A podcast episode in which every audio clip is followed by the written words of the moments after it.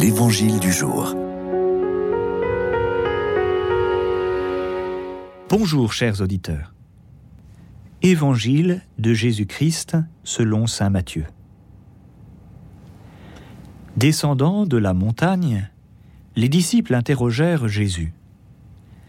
Pourquoi donc les scribes disent-ils que le prophète Élie doit venir d'abord?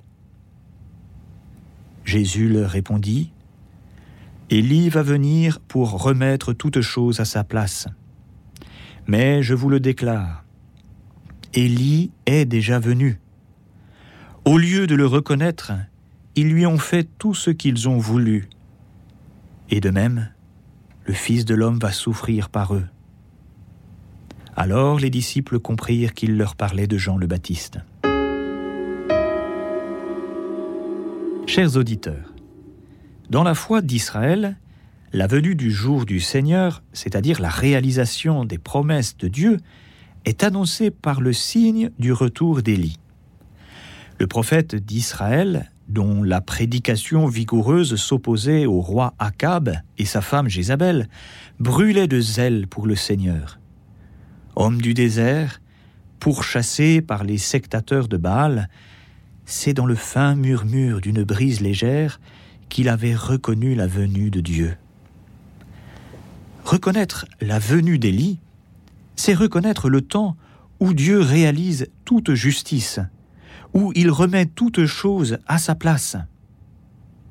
Dans l'Évangile, selon Saint Matthieu, Élie, c'est Jean-Baptiste qui est sorti du désert pour proclamer la conversion et reconnaître la venue de celui dont il disait qu'il n'était pas digne de défaire la courroie de sa sandale. Reconnaître Élie, c'est reconnaître Jean-Baptiste. Et pour nous, c'est faire mémoire du baptême qu'il annonçait et que nous avons reçu en Jésus. C'est le baptême qui réalise en nous les promesses de Dieu. C'est dans le baptême que Dieu accomplit toute justice en nous rendant justes par la foi. C'est dans le baptême où, en nous réconciliant avec lui, Dieu remet toute chose à sa place. Aujourd'hui, si vous avez la possibilité de passer dans une église, arrêtez-vous un instant à la porte. Approchez-vous du bénitier et plongez votre main dans l'eau bénite.